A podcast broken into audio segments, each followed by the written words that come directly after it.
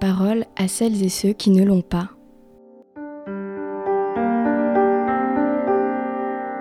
Aujourd'hui, les plateaux télé, radio regorgent de politiques, de polémistes, invités à venir débattre d'un sujet qui ne les concerne pas.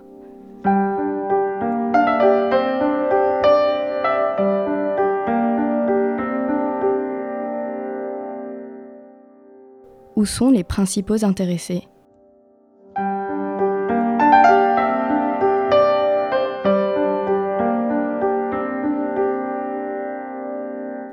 Sont au cœur du débat public et politique et pourtant, ignorés des médias, ils restent dans l'ombre.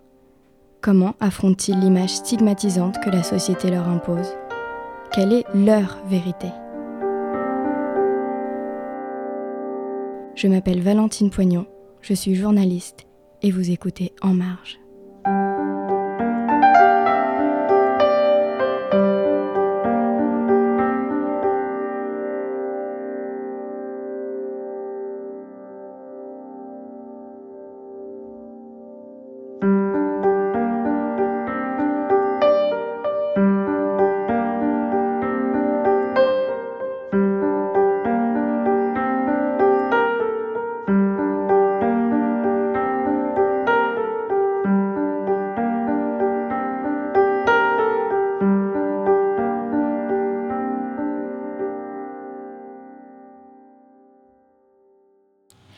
Vous écoutez Fréquence Paris Pluriel, je suis ravie de vous retrouver pour le quatrième épisode d'En Marge.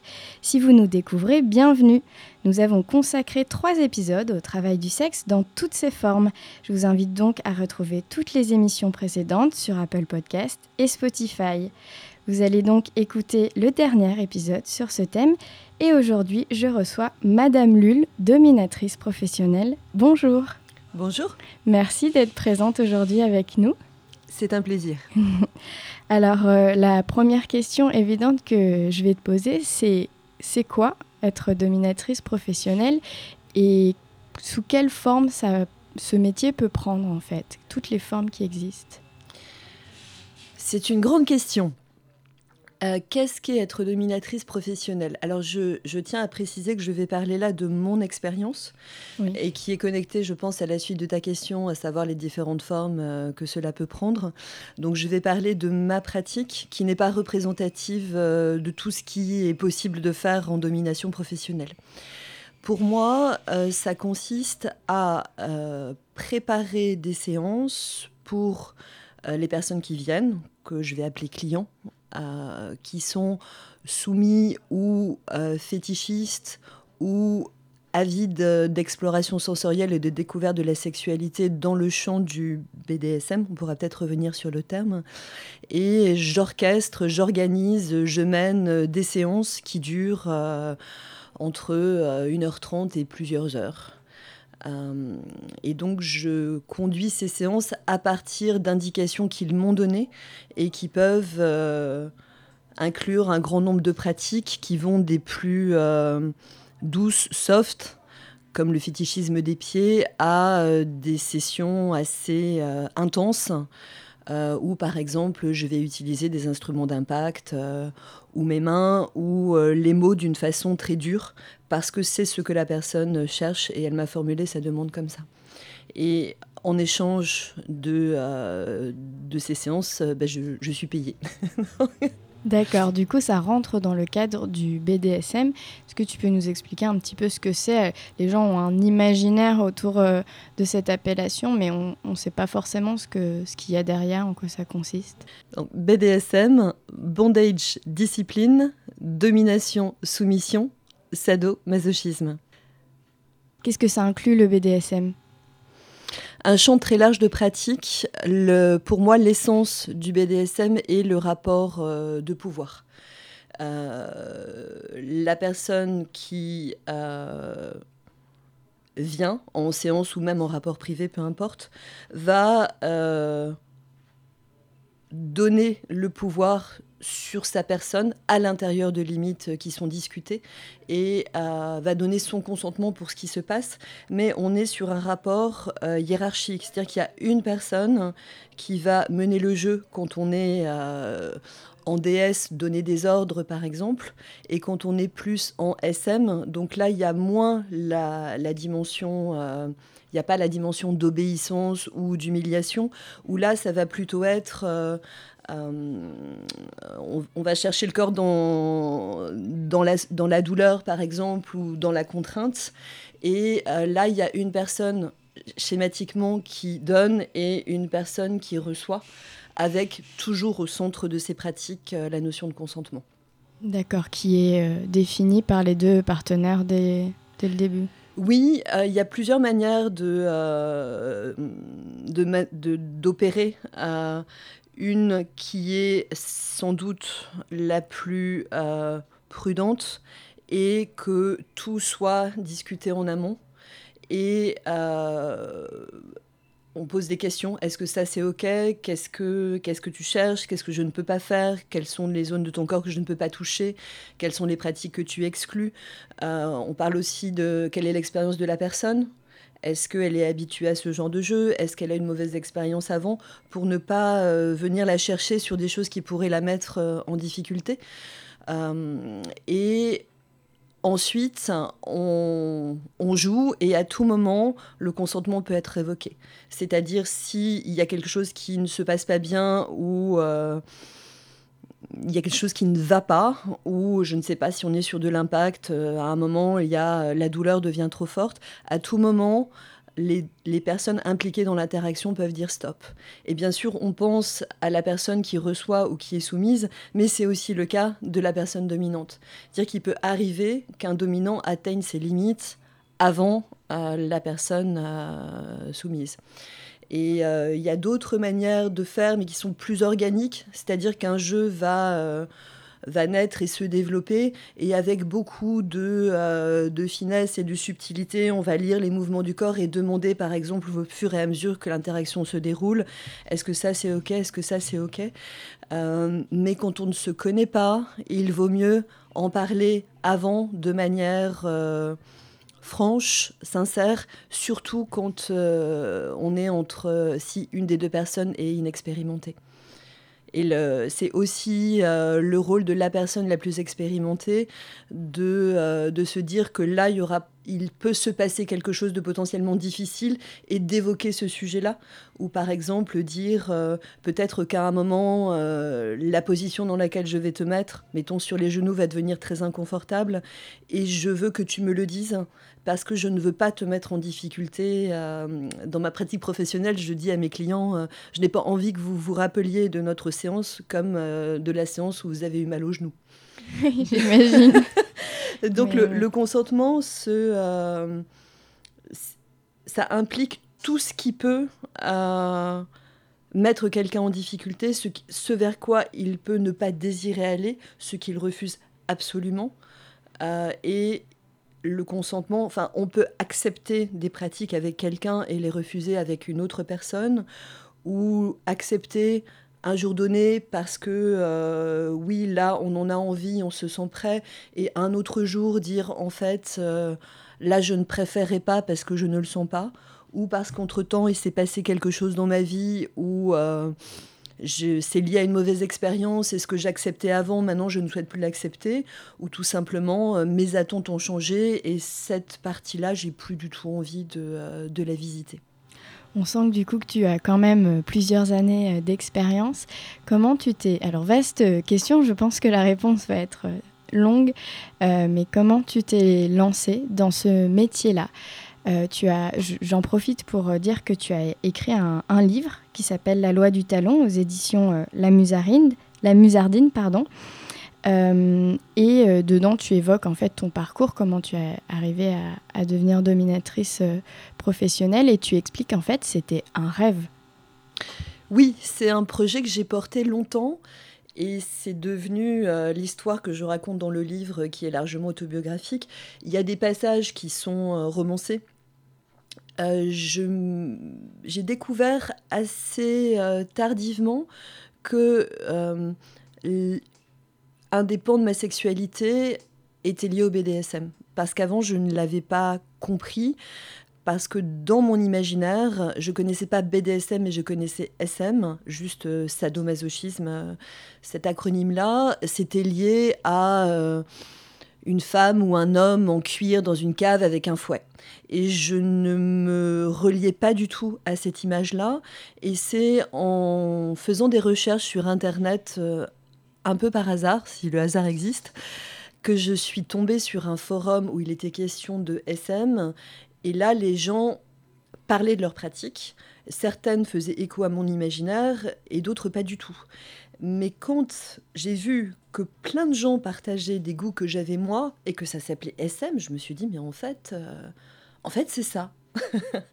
Une partie de moi est là et ça a été un soulagement immense parce que je me suis sentie moins bizarre. Et à partir de là, je me suis mise à faire des recherches de façon euh, très poussée. J'ai parlé à beaucoup de personnes, j'ai beaucoup participé à ce forum, j'ai fait des rencontres. Et peu à peu est née l'idée qu'il y avait une intersection possible entre mes goûts sexuels, et l'expérience que je commençais à acquérir euh, de façon très intense, on va dire, et euh, la possibilité de gagner de l'argent. Donc éventuellement de gagner ma vie ou de gagner un appoint par rapport euh, au travail, à l'activité professionnelle que j'avais alors et que j'ai toujours dans une moindre mesure qui était d'écrire. Et là, j'ai commencé à me documenter et euh, au départ, je ne reliais pas la domination professionnelle et le TDS. Et à l'époque, je ne connaissais pas le terme de TDS. Je connaissais... Tu veux dire euh, travail, du sexe, enfin travail du sexe, je précise. Et euh, je me disais, est-ce que être dominatrice professionnelle euh, c'est dans le champ de la prostitution ou pas, parce que dans l'image qu'on a, la prostitution, souvent, c'est quand il y a un rapport pénétratif, et euh, alors que c'est beaucoup plus subtil que ça. Et le, terme TDS permet d'inclure différentes formes euh, d'activités liées au sexe, dont la domination professionnelle. Et donc, je me suis dit, est-ce qu'il est possible de d'allier mes goûts, mes désirs avec l'argent et le fait d'être payé pour euh, orchestrer ce que j'aime faire. Et je me suis dit probablement oui, euh, même certainement oui, mais est-ce que je suis prête pour ça? Et à l'époque, c'était il y a plus de dix ans, j'ai reculé pour différentes raisons il y avait la raison de la, sécurité, la question de la sécurité qui était euh, primordiale. Et aussi, je craignais de ne pas savoir peut-être m'y prendre dans un rapport où je ne connaîtrais pas l'autre personne. Euh, de me dire, est-ce que je vais arriver à me connecter à quelqu'un, peut-être qui ne me plaira pas physiquement, ou dont les goûts sexuels, euh, les fantasmes ne sont pas tout à fait les miens, mais si je reçois cette personne, il va quand même falloir que je performe quelque chose, que je réussisse à faire quelque chose euh, de, ce qui m'a été exposé. Et pour toutes ces raisons, j'ai mis le projet euh, en sommeil et je suis partie vivre à l'étranger. Donc ça a été en sommeil pendant dix ans et jusqu'à ce que je revienne euh, d'abord temporairement, puis plus longuement à Paris. Et là, je me suis dit, il est temps. La maturation a suffisamment duré, il est temps de, euh, de me lancer dans ce grand projet. Et j'ai écrit le livre en même temps que euh, le, mon projet avançait.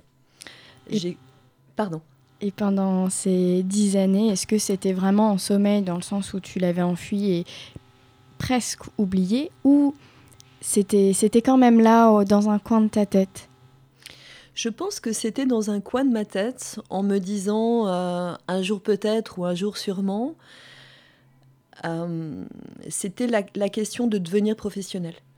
Parce que sur un plan euh, privé, je joue BDSM depuis très longtemps et pour moi, il n'était pas question euh, d'arrêter tout simplement parce que une partie de moi, une partie de ma sexualité, une partie de ma personne, de mon peut-être même de mon identité, euh, prend racine à l'intérieur de ses pratiques et a besoin aussi de s'exprimer de cette manière.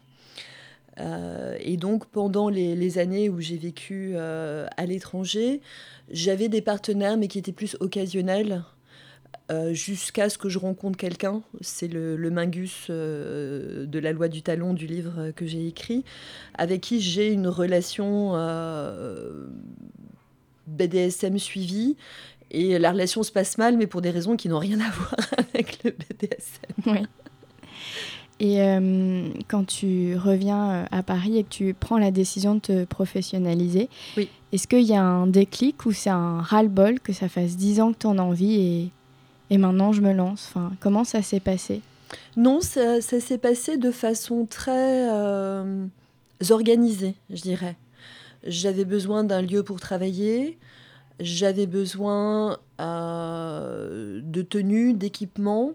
J'ai retrouvé une partie de mon équipement, euh, pas forcément en bon état, donc j'ai racheté beaucoup de pièces. Et j'y suis allée de façon très... Je me suis déployée au fur et à mesure. Euh, peut-être aussi parce que j'avais, au fond, j'avais la trouille de commencer. Et je me disais, plus je vais être prête, plus je vais avoir de matériel, plus je vais avoir de compétences, alors que j'en avais déjà euh, beaucoup et même certainement euh, plus qu'assez, mieux ce sera. Jusqu'au moment où je me suis dit maintenant, plus d'excuses, plus de il est temps de faire, tout est là, tout est en place, et il est temps de, de faire le petit saut final qui est un grand saut. Et la, la scène que je raconte dans le livre, à savoir que j'ai rencontré mon premier client dans la rue, est vraie. Ah oui. Est vraie. Et justement, est-ce que tu peux nous, nous raconter ce moment, enfin ton premier client, comment tu as organisé la, la première séance, tout ce que tu as ressenti? Je l'ai rencontré dans la rue, c'est-à-dire il m'a dragué et je lui ai dit euh, je n'ai pas le temps de discuter avec vous, je ne vais pas boire un verre avec vous, je suis dominatrice professionnelle et j'ai un client à encorder. Oui, donc c'est vraiment c'est ce qu'on appelle se lancer. je l'ai posé comme un fait établi et je pense que comme beaucoup de décisions dans ma vie, c'était tellement mûr qu'il n'y avait plus de place pour euh, l'hésitation à ce moment-là. Et je m'attendais à ce qu'ils me disent mais pardon, mais, euh, mais enfin, mais qu'est-ce que c'est que ça et, euh, et, pas du tout. Il me dit euh, ah oui, d'accord, je suis intéressée. Et là, je me dis, c'est une blague. Et donc, je continue sur ma lancée, euh, parce qu'il me dit, est-ce que euh, vous pouvez euh, m'appeler la semaine prochaine Je vous donne mon numéro de téléphone. je dis, mais absolument pas. je vais vous donner le mien. Je m'appelle Madame Lulle. Vous m'appelez et vous me soumettez votre demande. Et de toute façon, ce sera effectivement pas avant la semaine prochaine, parce que je ne suis pas disponible. Et je me suis dit, mais jamais il va appeler. Jamais il va le faire. Et il a appelé la semaine d'après. Et je me suis dit maintenant, j'ai tout, le client est là, il a envie de venir, il crève d'envie de venir. Et euh, comme beaucoup de, de, grands sauts dans ma vie, je me suis dit maintenant c'est lancé, je n'y réfléchis plus. C'est quelque chose d'acté, donc je ne vais pas perdre de l'énergie et du temps à me demander à qu'est-ce qui peut se passer, surtout mal se passer.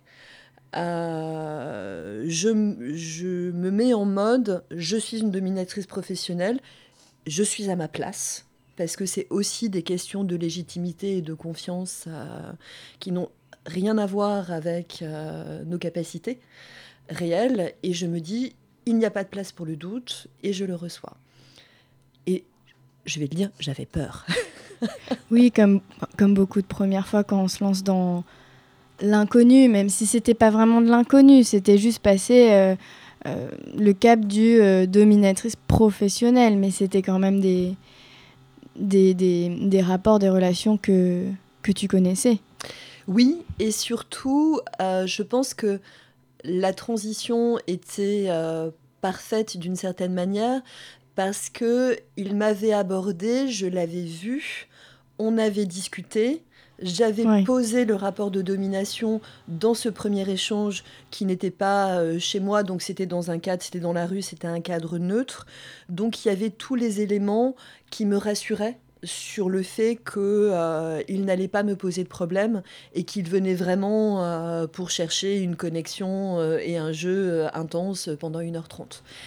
et je me souviens au, au début, Euh, les autres clients que j'ai vus, donc qui eux ont pris contact avec moi euh, par, euh, par mail ou par téléphone, lorsque j'attendais qu'ils montent l'escalier, j'avais un sentiment d'étrangeté très profonde. je me disais, par exemple, c'est un beau jour d'été, il y a une personne qui est en train de monter l'escalier pour venir se faire attacher euh, ou que je lui donne des gifles, ou que je euh, lui donne du martinet et que euh, je vienne jouer avec les pièces sombres, les plus sombres de sa psyché. Et c'est un beau jour d'été, j'ouvre le rideau, il y a des gens dans la rue qui attendent le bus. Et moi, je vais ouvrir un espace où quelque chose de très intime va se passer. Et j'avais un sentiment de décalage et d'étrangeté profonde, et même de me dire, euh, il est 13h30, euh, je porte une tenue très compliquée, avec un corset très très serré, des talons aiguilles très très hauts, je peux à peine bouger, et, mais maintenant c'est une partie de ma vie. Oui, je vois. Et du coup, euh, est-ce que au, fur et à mesure des, expériences, quand on est dominatrice professionnelle, il faut poser un cadre Est-ce que tu t'es dit ça oui, ça non euh, dans tel endroit oui, dans tel endroit non. Enfin, comment ça s'est passé? J'imagine qu'on doit quand même poser des limites pour soi et pour les clients aussi. C'est essentiel. C'est essentiel. C'est essentiel d'y avoir réfléchi avant pour soi. C'est-à-dire qu'est-ce que je suis prête à faire? Qu'est-ce qui est exclu? Dans mon cas, par exemple, euh, je ne propose pas de rapport pénétratif sur moi. Et c'est le cas de beaucoup de, dominatrices professionnelles en France, mais par exemple en Allemagne, euh, il y a des dominatrices qui switchent ou qui proposent. Euh, donc il n'y a pas, pour moi, c'est pas tant la question de la vraie domination, de la fausse domination, c'est plutôt qu'est-ce qui est ok pour moi de faire. Euh, il y a aussi des pratiques, je ne les maîtrise pas, donc de fait, je ne les propose pas. Et euh, également, qu'est-ce qui euh, est OK dans ma manière de communiquer avec le client? C'est-à-dire, est-ce que j'ai envie qu'on échange beaucoup avant ou au contraire, j'ai envie que ce soit le plus court possible parce qu'il y a le risque que la personne euh, fantasme juste sur ce qui va se passer et je ne la verrai jamais. Et j'ai investi beaucoup de temps à discuter avec elle. Donc au bout de combien d'échanges, je coupe et je recadre. Et avec la pratique, mes limites sont de plus en plus euh, claires et euh, je pense que j'ai beaucoup plus de, de, de limites qu'avant, dans le sens où maintenant je coupe beaucoup plus rapidement. Et je dis là maintenant, euh, stop. Euh, idem en séance. Euh, idem sur la fin de la séance. Est-ce que c'est OK pour moi, par exemple, de discuter avec le client dans une position qui est beaucoup plus amicale? Ou est-ce que je tiens mon rôle de domina jusqu'à la fin et ensuite je lui dis maintenant vous partez et je reste dans cette posture extrêmement verticale de domination? Donc tout ça, c'est essentiel, il me semble, d'avoir une. de savoir ce qu'on veut faire, ce qu'on ne veut pas faire, et peut-être aussi parfois de se laisser une sorte de zone où on va se dire au cas par cas, il y a des choses, c'est possible avec quelqu'un et c'est pas possible avec quelqu'un d'autre. Oui, je vois. Et euh, justement, la, relation euh, entre une dominatrice ou un, dominateur et euh, ses clients-clientes, elle est, particulière justement de, dans ce cadre-là. C'est ce que tu me disais un petit peu au téléphone quand on s'est appelé en amont de cette émission. Il y, a un, rapport qui est, assez particulier de justement dominant-dominé. Euh, c'est aussi des personnes qui viennent pour des rapports particuliers euh, dont ils parlent pas forcément à leurs proches, dont ils parlent peut-être pas forcément à leurs compagnes, compagnons. Euh, c'est ce que tu me disais au, téléphone. Oui, l'immense majorité, euh, pour pas dire, euh, après c'est une statistique sauvage, mais je dirais 98%, 95% des, des hommes, je, je, ne, je ne reçois pas de, de, femmes, mais des hommes qui viennent vivent cette part de leur sexualité et ses désirs dans le plus grand secret. Et beaucoup en ont, ne sont pas à l'aise ou pas très à l'aise avec, voire en ont honte. Et ils viennent pour euh, que je mette en scène quelque chose dont ils ont besoin, mais qui ne peut pas exister dans, euh, dans leur vie euh, quotidienne. ce qui veut dire, à mon sens, ça me donne une responsabilité vraiment importante. parce que je vais aussi jouer avec la transgression, avec des sujets, euh, euh, on va dire, qui ne, qui ne sont pas politiquement corrects. Et une partie de mon travail, c'est ça. Et il faut que je sois, moi, suffisamment armée et solide pour recevoir ce qui m'est exprimé, pour mettre en scène euh, et pour dire, on en revient à la question des limites, à certains moments, peut-être, euh, ça, je ne veux pas le faire, ou je ne veux pas pousser le jeu plus loin parce que dans cette zone-là, là, je commence à me sentir euh, pas très à l'aise. Euh, et si moi, qui ai autant d'expérience, je ne suis pas nécessairement à l'aise, j'imagine que la personne qui n'en a pas ou très peu, bah, elle peut l'être encore moins et surtout elle compte sur moi pour euh, Pour gérer ça aussi. Oui, hmm. oui. Et aussi, euh, il y a des séances qui peuvent être extrêmement intenses et après, la personne a besoin de revenir. C'est comme un voyage profond. Euh, on revient pas en, en 30 secondes et puis après on va prendre le métro et on renoue avec sa vie quotidienne. Et je pense du coup qu'il est important de laisser la possibilité d'une transition comme un sas qui permet euh, à la personne de, euh, de se reprendre, de laisser se déposer l'expérience qu'elle vient de vivre. Généralement, elle va prendre une douche, c'est un moment euh, où elle revient à son propre corps. Et, puis elle se rhabille. Donc il y a euh, ce passage de je remets mes vêtements euh, civils et une partie de mon identité euh, après avoir été nu. et je sais pas, il a passé une heure à ramper sur le sol. là, il est debout et il est habillé dans ses vêtements de ville.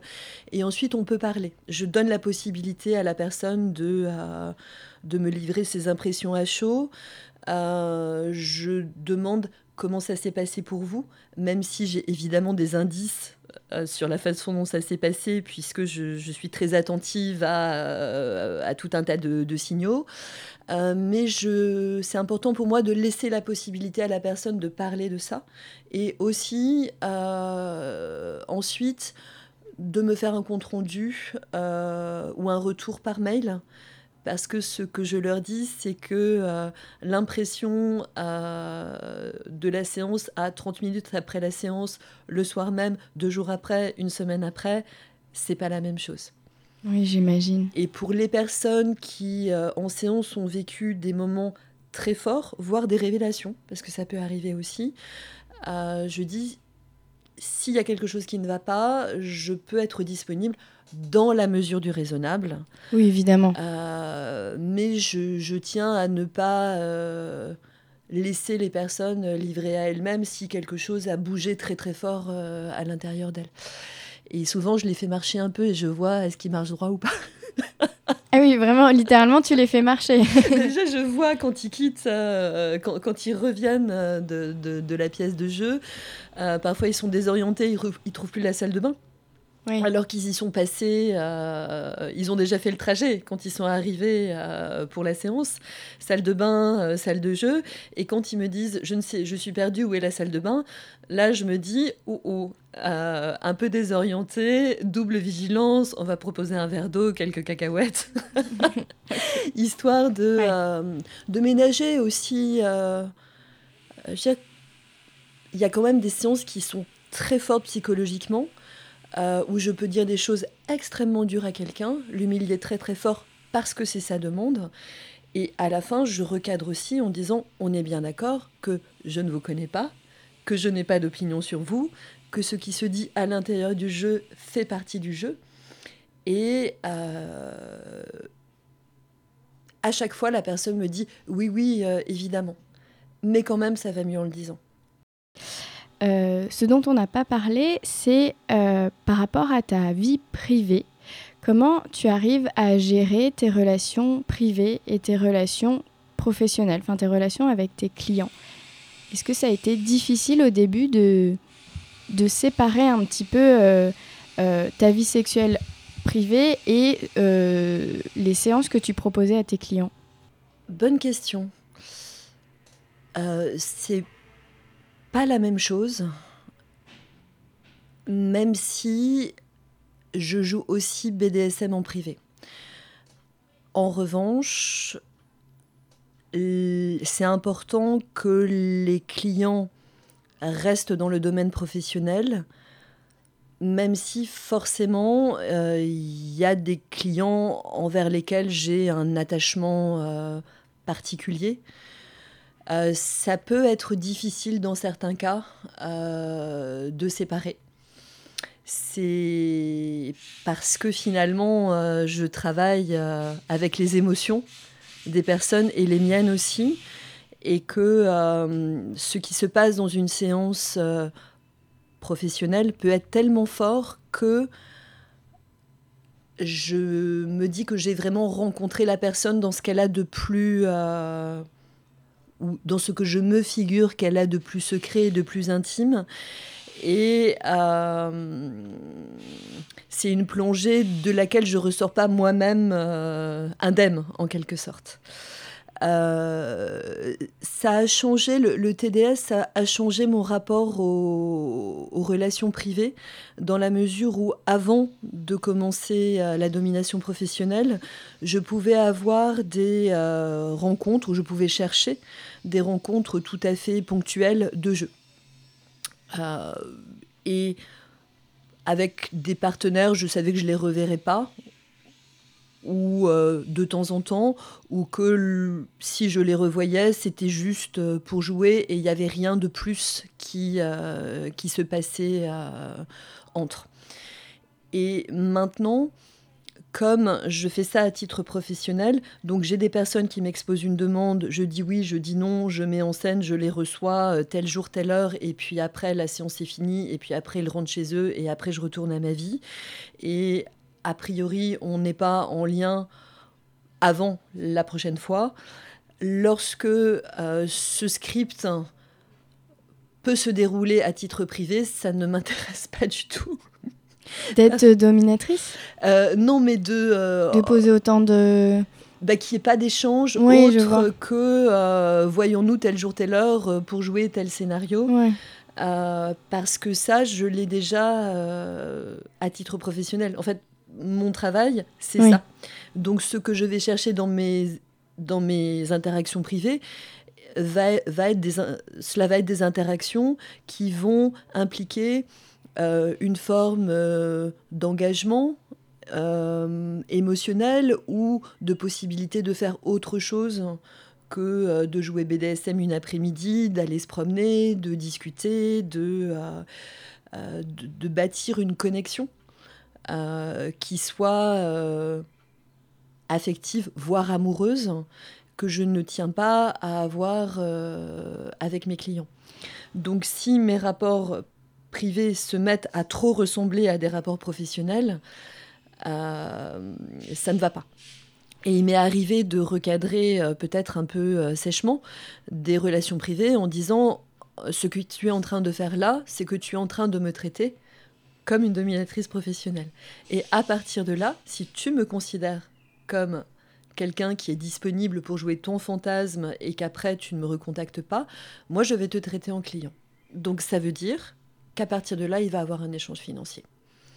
Et justement, quand tu as des relations euh, euh, avec un peu plus d'engagement, euh, voire qu'il y a vraiment de l'amour avec ses partenaires, est-ce que tu leur parles de ton métier? Et si oui, comment, comment ils réagissent?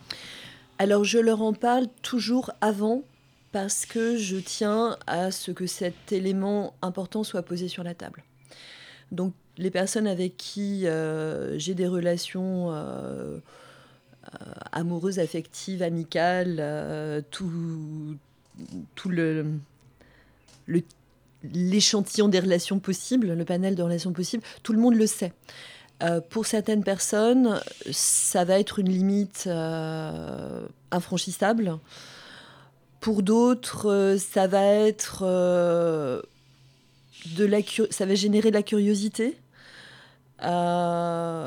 parfois pas très saine au sein d'une relation. et ça, maintenant, je le détecte assez vite, ou voir une forme de fascination ou d'excitation. Euh, ou même de fierté de oh euh, je suis en relation avec une femme qui domine qui domine des hommes. Ouh qu'est-ce que ça dit de moi? Ouais, bah, de l'ordre du fantasme. oui c'est ça de la projection fantasmatique euh, et j'ai donc ça c'est ça me pose problème. Et d'autres personnes qui intègrent cette donnée de façon très naturel, spontané. Euh, ok, tu fais ça, ben moi je fais euh, des podcasts euh, ou je fais autre chose. Et il m'est aussi arrivé de relationner avec des personnes qui sont elles-mêmes TDS. Donc là, il n'y a, pas de, a pas de sujet. Et au niveau justement de la sphère amicale, ton projet, certains de tes amis étaient au courant avant même que tu le mettes en place. C'est ce que tu racontes dans le livre. Oui.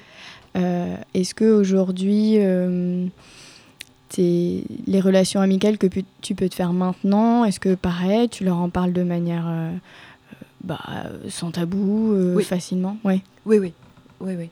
Et en général, leurs réactions sont plutôt positives? Ça dépend. Ouais. Certaines personnes ont beaucoup de, de, questions, de fascination. Le rapport amical va pas forcément se développer et parfois ça n'a rien à voir en fait avec cette activité. Euh, je pense, enfin pour moi, c'est important d'opérer en toute transparence parce que cette activité est un filtre, mais comme il y en a d'autres, comme euh, le fait par exemple euh, d'ouvrir la porte à des relations multiples est un filtre, comme hors du travail du sexe, le fait de travailler beaucoup peut être un filtre. des filtres, on en a tous. et en revanche, je sais que celui du TDS en est un euh, important. Et je peux être amenée à euh, taire ce que je fais quand il y a des enjeux pour les personnes que je fréquente. Par exemple, si je suis invitée à Noël euh, chez les parents d'une amie, je ne vais pas forcément dire à toute la tablée, je ne vais pas forcément répondre à la, à la question que faites-vous dans la vie Je suis dominatrice professionnelle. Euh, c'est-à-dire, bah, c'est-à-dire que je reçois des gens euh, pour les frapper avec un fouet. Je, pense que c'est oui, oui, j'imagine pas forcément nécessaire. Et de même euh, quand je, mais là c'est encore autre chose, mais ou des consultations médicales. Parfois je dis, parfois je dis pas. mais je pense aussi que c'est politique de dire, parce que le fait de dire, vu que c'est très original. Euh, ben ça va entraîner des questions et à partir de là, quand j'ai l'énergie, je peux moi faire euh, ou essayer de faire passer des messages et d'expliquer ce que je fais. Et ça fait aussi dégonfler la part de fantasmes euh, du type Oh, elle est dominatrice, elle doit être dominatrice dans tous ses rapports. Ou elle doit être extrêmement autoritaire. ou ben non, pas forcément. Oui, tu, tu, prends un peu la case de, d'éducatrice, entre guillemets, si je peux me permettre, de, de pédagogue plutôt. Oui. Ou pour les questions de euh, rapport entre les genres, euh, parce que. Euh, ou du, pour les hommes du plaisir prostatique qui ne va pas de soi même en 2023 où j'explique que j'ai des hommes qui sont ils sont pas soumis ils viennent pour explorer toutes les capacités de plaisir de leur corps et ça passe ou ça peut passer par euh, la stimulation de la prostate ou la douleur. Et parfois, des personnes me disent Ah, mais je n'avais jamais pensé à ça. Et peut-être qu'ensuite, ça débouche sur euh, l'exploration de leur propre sexualité euh, et aussi de délivrer des messages comme ça n'est pas honteux, ça ne définit pas une personne euh, personne perverse, oh mon Dieu, parce qu'elle aime des choses en dehors de la norme. Et je, suis moi-même frappée par les préjugés qui restent et qui restent assez solides oui. Euh, même à une époque où on se dit que l'information est disponible quasiment partout avec Internet. Donc c'est aussi politique le fait de dire. Oui, parce que évidemment, euh, enfin évidemment non, mais malheureusement plutôt, euh, il y a beaucoup d'idées reçues, même sur tout ce qui est BDSM. Hein.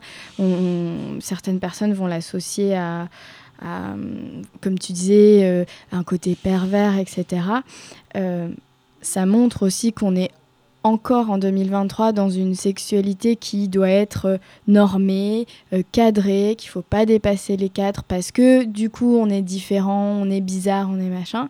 Euh, et ce cadre, je pense, tu me diras si tu es d'accord, bah, crée de la souffrance en fait chez certaines personnes qui justement peut-être auraient envie d'explorer de, casser ses limites, d'aller explorer euh, ailleurs et en fait de quelque part se libérer aussi parce que la sexualité c'est quand même forcément associé à la, liberté de, d'aller sur euh, d'autres plans, d'aller sur d'autres pratiques, de, de, chercher, de trouver des choses qui nous plaisent, des nouveaux fantasmes, etc.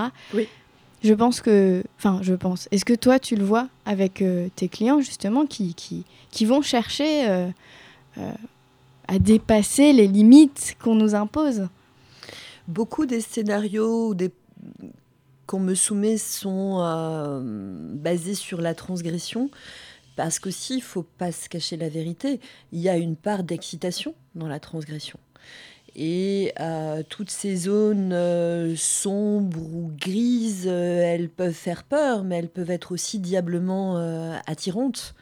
Le fait de jouer avec euh, son identité, avec même des images euh, qu'on a découvertes enfant euh, dans des bandes dessinées ou dans des films et qui ont marqué notre imaginaire et on a traversé la vie avec ces images-là en ayant envie d'aller vers elles mais sans avoir un cadre qui permette ou parce qu'on n'a pas osé poser la parole qu'on est, on peut être excité ou qu'il y a peut-être quelque chose pour nous dans, euh, dans, des, dans, dans, des zones en marge, pour prendre le...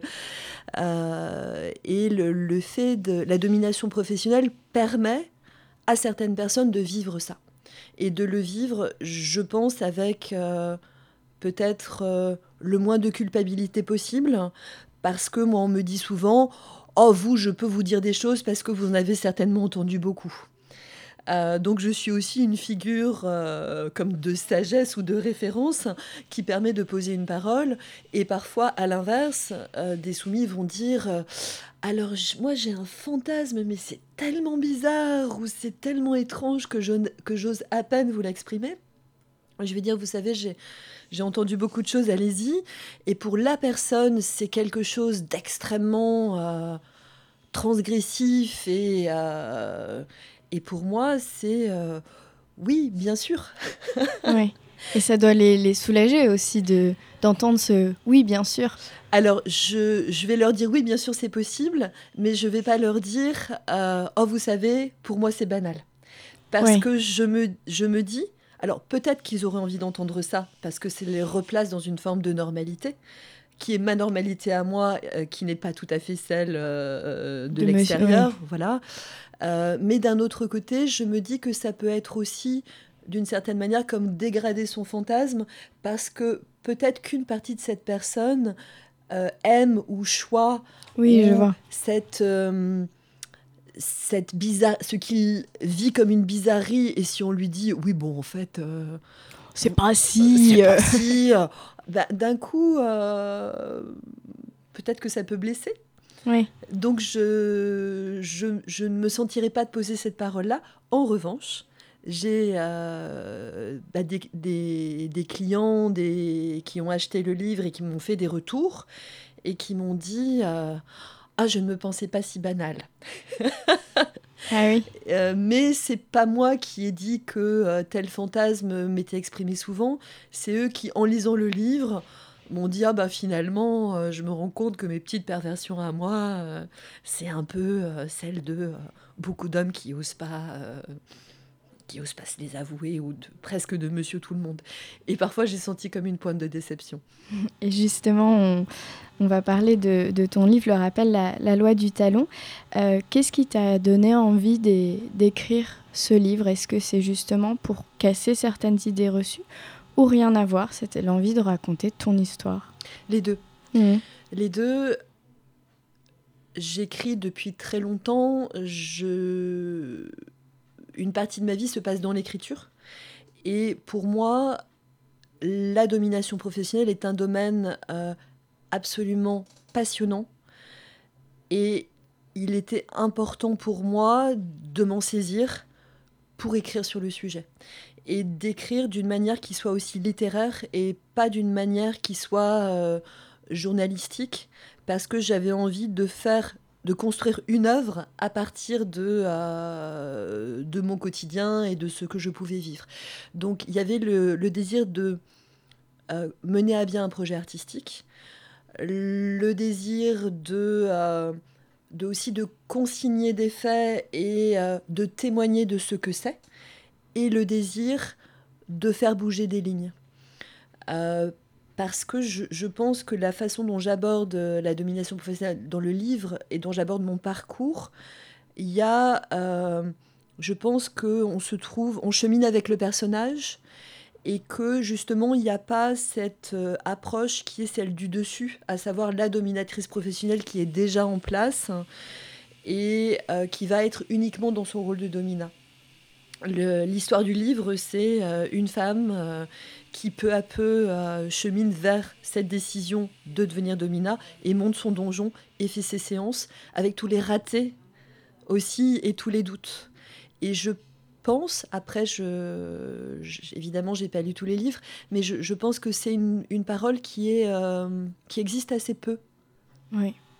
Et en plus, euh, tu, tu, le dis bien, c'est très romancé dans le sens où on le lit vraiment comme on a l'impression que c'est un roman, les, les, mots, les images que tu utilises, ça, ça se lit comme, euh, je sais pas si l'expression va, mais comme du petit lait. Enfin, on, mhm. tourne les pages parce que euh, j'ai beaucoup aimé les images que tu, tu, utilises même pour décrire des moments, des scènes, des, des, des détails chez des personnes. Euh, effectivement, c'est pas pas une enquête journalistique, c'est pas un témoignage pur et dur tu as amené, euh, enfin, on sent le projet, le côté artistique. Oui.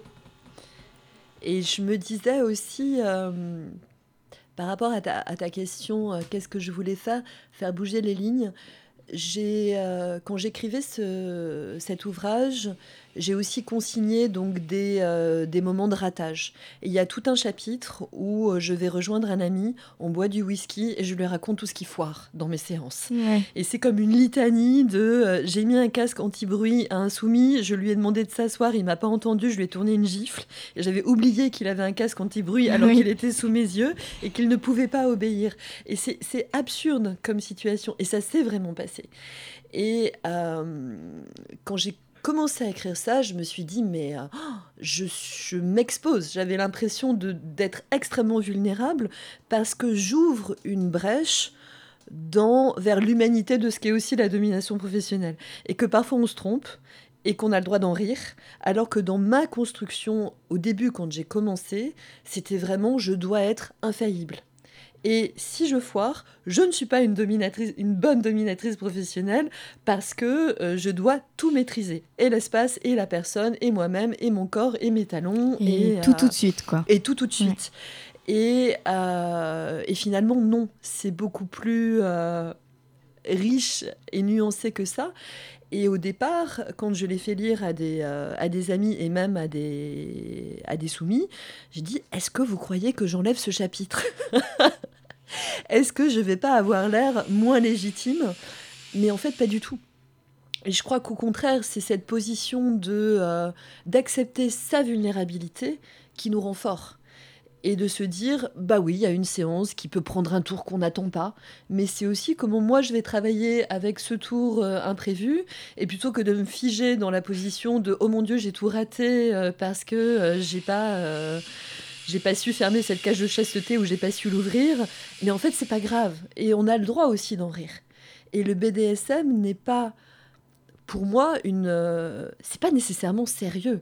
Ça peut l'être, ça peut être très protocolaire, ça peut être glacé et ça peut être aussi extrêmement joyeux.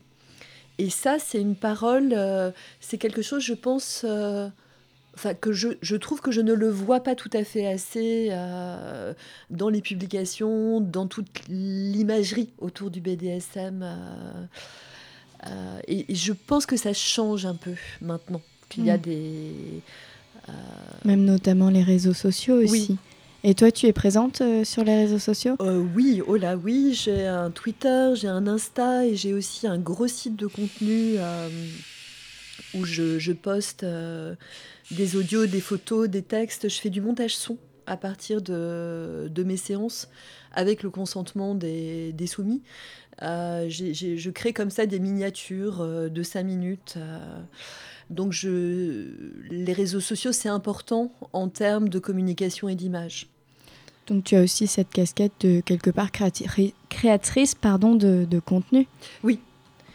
Oui. et, toujours dans cette volonté de, de faire plus connaître euh, euh, cette profession, de, de, casser un peu les images péjoratives qu'on pourrait avoir Le contenu que je poste euh, sur Insta et sur Twitter n'est pas si politique ou si... c'est plutôt où c'est devenu ce que j'aime faire, ce que j'aime créer, des, des bouts de mon univers. Euh, et je, pense à des mises en scène très esthétiques où j'ai envie de mettre en avant euh, certains de mes petits mondes dans les représentations que je m'en fais. On a lancé euh, avec une, une consoeur, amie, collègue, une série, elle s'appelle Inanna Justice, et on a lancé une série qui s'appelle Les Minordomes, parce qu'il y a les majordomes qui sont les deux, les, les employés de maison euh, des dames aristocrates et bourgeoises. Et quand on est soumis, on n'est pas un majordome, on est un minordome. Et euh, je mets en avant ce projet. Donc ça, me sert de plateforme euh, aussi pour montrer ce que j'aime faire et ce que je fais. Et accessoirement, de temps en temps, je peux lancer des, sujets ou dire, voilà, aujourd'hui j'ai eu telle demande et euh, ça n'est pas OK parce que ceci, cela, cela. Euh, le fait est que les réseaux sociaux sont extrêmement chronophages et euh, je n'arrive pas entre les projets artistiques, ma vie privée, les séances, les réseaux sociaux, enfin le, gros site de contenu. Plus ton livre maintenant. Plus la promotion du livre. Je n'arrive pas à lancer par exemple des débats sur les réseaux sociaux et à les entretenir parce que j'ai pas le temps. Donc il y a des questions de où est-ce que je mets mon énergie. Oui, on évoque souvent euh, dans les émissions d'En Marge, en tout cas celles qui ont porté sur le travail du, du, sexe, le cadre. En France, le cadre est un petit peu flou. On pénalise les clients, on pénalise un propriétaire euh, d'un lieu s'il y a eu euh, des séances de travail du sexe, etc. Euh, comment ça se passe quand on est dominatrice professionnelle? Comment on, arrive à exercer avec ce cadre qui est euh, fort mais en même temps flou? Je pense pas que la domination professionnelle soit euh, la problématique soit différente des autres formes de TDS on a, hum, puisqu'on est soumis, euh, soumise aux, mêmes lois, donc on n'a pas le droit, par exemple, euh, de, se prêter un donjon. On n'a pas le droit de euh, louer un lieu pour le transformer en donjon, ni même de donner des séances dans un lieu qu'on loue. on n'a pas le droit de faire de la double domination parce que euh, on n'a pas le droit de favoriser, euh, euh, la loi dit aider, favoriser, tirer profit de la prostitution d'autrui. Donc le fait de travailler à deux est pénalisé. donc je dirais on fait comme on peut. on finit toujours l'émission avec une musique choisie par l'invité. Est-ce que tu peux nous présenter celle que tu as choisie et si tu as envie de nous dire pourquoi? J'ai choisi le Köln Concert de Keith Jarrett. C'est une euh, musique qui m'accompagne depuis très longtemps, que j'ai dû écouter des milliers de fois en France, à l'étranger, en voyage.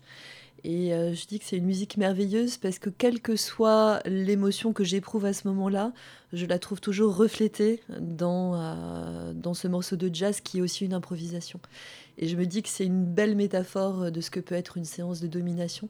C'est-à-dire, il y a euh, un instrument, il y a une personne, et il y a quelque chose qui se déplie dans le temps à partir de, euh, du savoir-faire et euh, des émotions qui se, qui se colorent et qui se matérialisent là en musique. Et je me dis que c'est une belle façon aussi de parler de la domination professionnelle. Eh ben, on va écouter un extrait. Je te remercie en tout cas euh, très fortement d'être venu ici pour nous raconter tout ça. Et puis à très vite peut-être. Merci beaucoup Valentine.